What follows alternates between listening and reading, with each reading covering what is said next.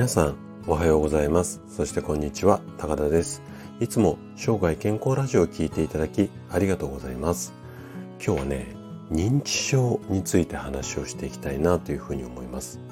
えっと2017年に医療系の、まあ、有名な雑誌にですね、ある論文がこう掲載されて話題になったんですよね。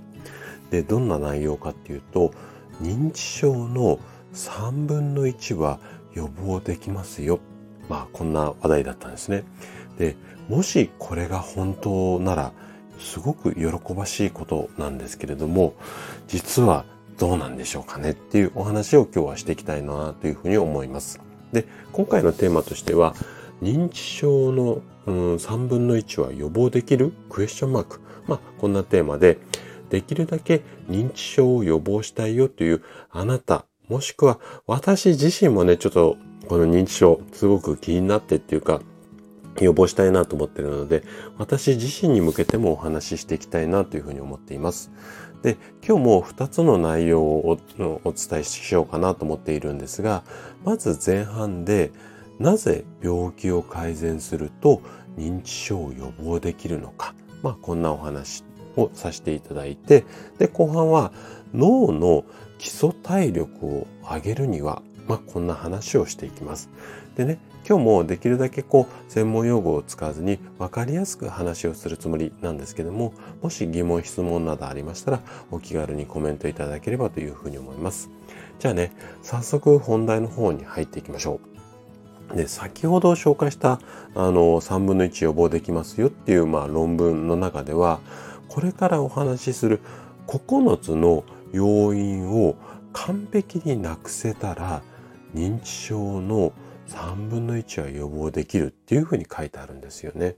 で、どんな内容かっていうと、まず一つ目が高血圧、あとは糖尿病、肥満、運動習慣のなさ、喫煙、幼少期の低い教育、社会的な孤立、難聴、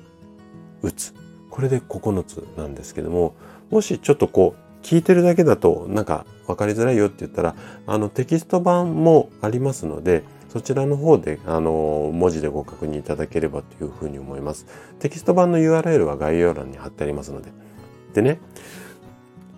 この9つのうち、病気が原因っていうのは、なんとなくこう関連が認知症とありそうなので、わかると思うんですけども、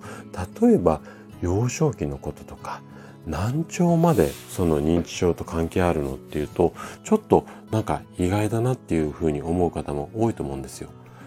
でね、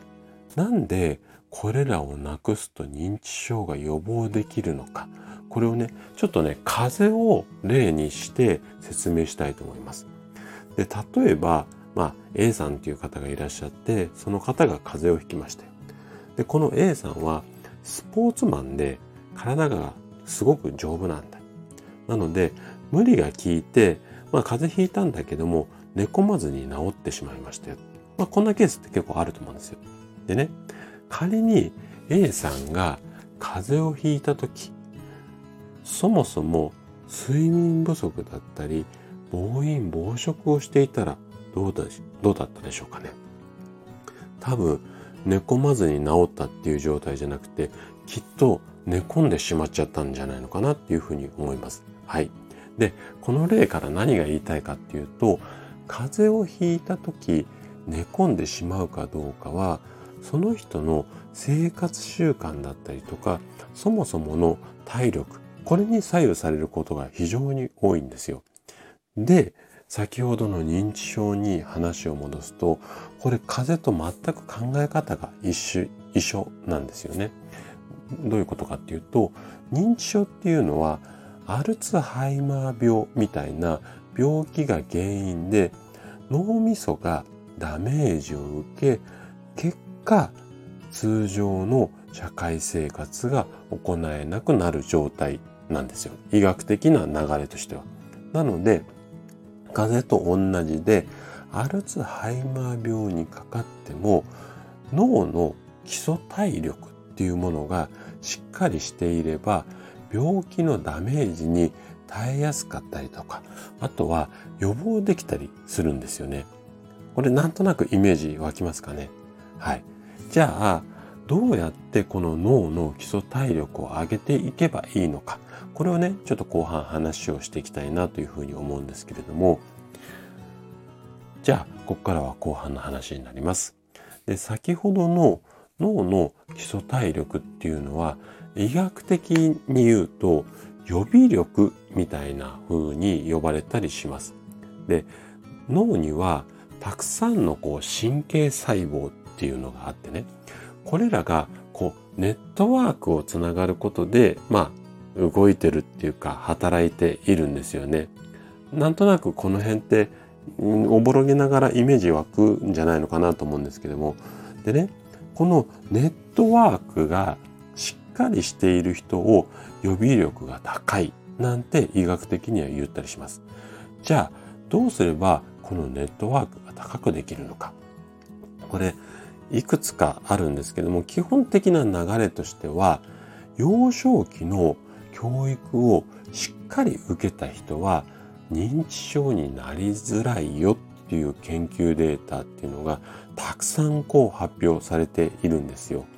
これは今お話しした脳のネットワークっていうのが幼少期に形成されるためなんですね。で、もちろん幼少期だけに限らず生涯こう学び続けることをしていればネットワークは形成されやすくなります。反対にこの予備力っていうのが低下しちゃう原因としては例えば高血圧だったりとか糖尿病あとタバコを吸ったり肥満だったりこの辺りっていうのは脳にダメージを与えやすくて予備力を低下させてしまうんですよね。で、この中でも特に糖尿病に関してはアルツハイマー病の原因物質っていうものを溜め込みやすくなってしまうんですね。なので、まあこういった病気が原因で認知症になりやすいよっていうのはこんな説明になります。あとね、難聴とかうつに関してはちょっとね、要因がまだ今解明されてないというか、はっきりしていないです。ただし、ここで大切になってくるのが、認知症のリスクを全くゼロにして生きるっていうのは、これはなかなかちょっと難しいんですよね。はい。なので、たとえ健康にすごく気を使ったりとか、頭を鍛えてっていうか、その脳の神経の伝達が、ネットワークが良くなるように、あの、常日頃から意識をしたとしても、認知症になる可能性はあります。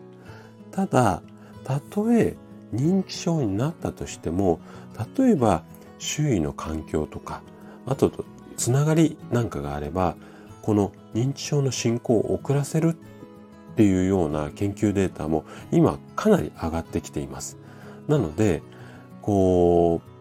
人とのコミュニケーションであったり、まあ、いわゆるその脳を使うってことをできるだけいくつになっても休まないようにするっていうのが非常に重要になってきますね。はい。ということで、今回は認知症について話をさせていただきました。最後まで聞いていただいたあなたがですね、認知症の原因、これをこうはっきりと把握することで確実に健康に近づくことができます。人生100年時代、この長寿の時代をですね、楽しく過ごすためには健康はとっても大切になります。是非認知症を予防しながら生涯健康を目指していただけたら嬉しいです。それでは今日も素敵な一日をお過ごしください。最後まで聴いていただきありがとうございました。